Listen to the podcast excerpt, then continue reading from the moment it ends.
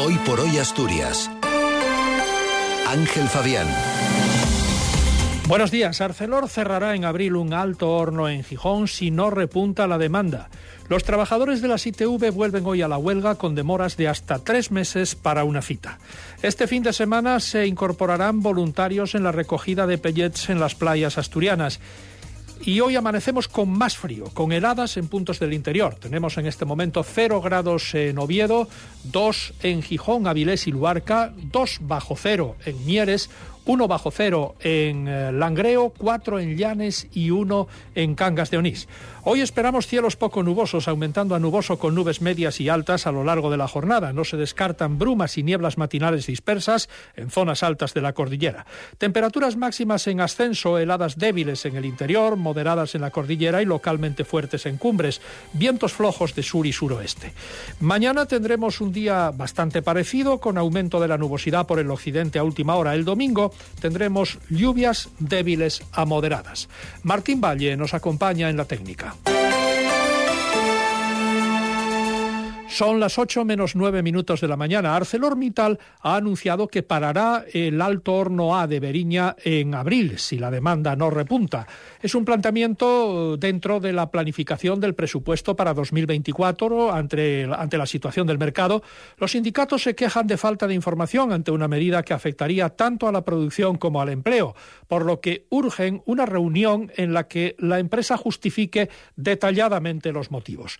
La consejera de Transición Ecológica e Industria, Nieves Roqueñí, dice que el gobierno estaba informado y que en todo caso son estimaciones que hace la multinacional y que espera que no sean tan negativas y no se requiera el ajuste. Estos son estimaciones que se hacen para, para el presupuesto de cara a la, a la producción eh, se hacen en, función un poco de la situación de mercado, de los costes de CO2 que, hay ahora mismo eh, y de la, de la demanda de productos siderúrgicos que hay a nivel mundial y lo que esperamos es que estas previsiones pues que finalmente pues no, no sean tan negativas y que se pueda ir recuperando la producción eh, y, no haya que, someter a, Asturias a, esta, a este ajuste.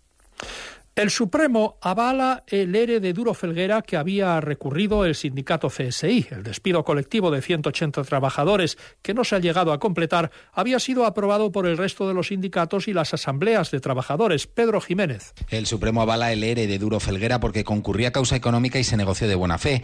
La sentencia contiene datos concretos sobre la situación del grupo. Dice que el importe neto de la cifra de negocio descendió entre 2014 y 2021 de forma continua en un 90,9% con un patrimonio neto negativo desde el año 2020. El alto tribunal tampoco encuentra, como alegaba el sindicato recurrente, que hubiera falta de voluntad negociadora de la empresa. Al contrario, dice, se desarrolló un amplio proceso negociador que culminó con un acuerdo entre la empresa y la mayoría de los representantes legales de los trabajadores para la salida de 180 empleados. Los hechos probados, subraya la sala, revelan que la firma entregó la preceptiva documentación para justificar la realidad de la situación empresarial. Hoy se reactivan los paros de cinco horas en las estaciones de las ITV, que seguirán todos los lunes, miércoles y viernes, mientras no haya un acuerdo en la negociación abierta con la empresa ITBASA y el gobierno asturiano. El Ejecutivo advirtió al comité de huelga, tras más de dos meses de silencio desde que empezara el conflicto, que sus peticiones y su escasa voluntad negociadora ponen en riesgo la viabilidad de la empresa. El presidente del comité de empresa, Marcos Llorente, ha contestado que ellos son los primeros interesados en que ITBASA sea viable. Tiene que darnos los datos económicos, eh, valorar entre las dos partes qué cosas es lo que tiene, tiene cabida y qué no, o qué cosas hay que modificar. Al final, como decimos, no, las cosas no son blancas y negros, hay escala de grises y, evidentemente nosotros no queremos incurrir en que la empresa entre en pérdidas, deje de tener beneficios. Al final, cualquier trabajador, evidentemente, tiene que, velar también por la viabilidad de su empresa. Nosotros lo que, lo que queremos conllevar es que se lleve todo a negociación y ver el conjunto de de, reivindicaciones tengan cabida. Este fin de semana se incorporarán voluntarios a la recogida de residuos plásticos en las playas. Los voluntarios se sumarán al personal del Principado y de la Administración del Estado que han estado trabajando en una veintena de playas. Su ayuda es bienvenida, pero hay que ordenarla y para ello se han dado unas instrucciones, como ha explicado en la SER el consejero de Fomento, Alejandro Calvo. El Ministerio envió ya unas normas, digamos, de recogida y lo que estamos es aplicando esas normas de manera directa también con nuestros técnicos y preparándonos de cara al fin fin de semana para que los voluntarios que quieran participar podamos integrarles, tengamos un sistema eh, coordinado a través de protección civil y que tengan las condiciones para que no haya ningún riesgo para ellos ni tampoco evidentemente que su trabajo suponga un problema.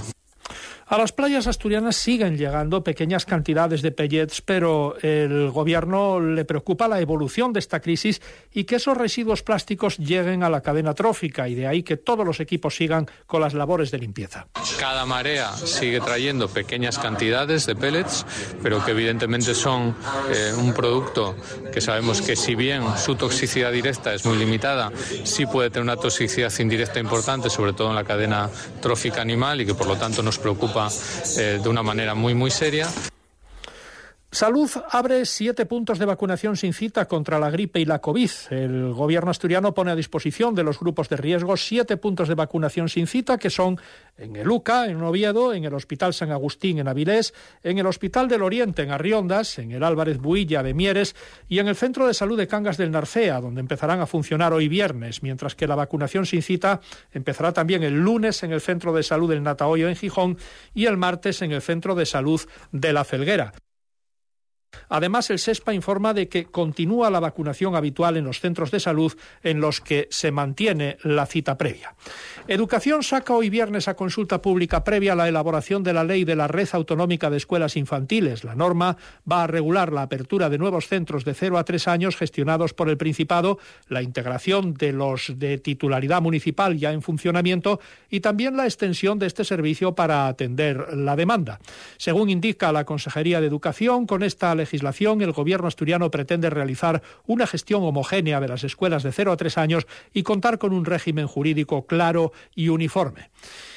El gobierno asturiano ha puesto en marcha la anunciada campaña de vacunación de la cabaña ganadera contra la lengua azul, enfermedad que afecta al ganado ovino, sobre todo, pero también al caprino y bovino, y que junto con la enfermedad hemorrágica epizootica, en esta se está pendiente aún de desarrollar una vacuna, trajeron de cabeza a los ganaderos asturianos. Según ha explicado la directora general de Ganadería y Sanidad Agraria, Rocío Huerta, se trata de proteger a la cabaña ganadera mayor, inmunizarla para cuando vuelva el mosquito responsable del contagio de la lengua azul. En este sentido, Huerta lanza un mensaje a los ganaderos que puedan tener desconfianza en esta vacuna, que es cierto que en 2008 dio algunos problemas. La directora general dice que la ciencia avanza y que la garantía de la vacuna ahora es absoluta.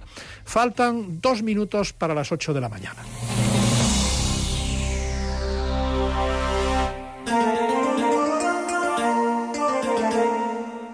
Ser.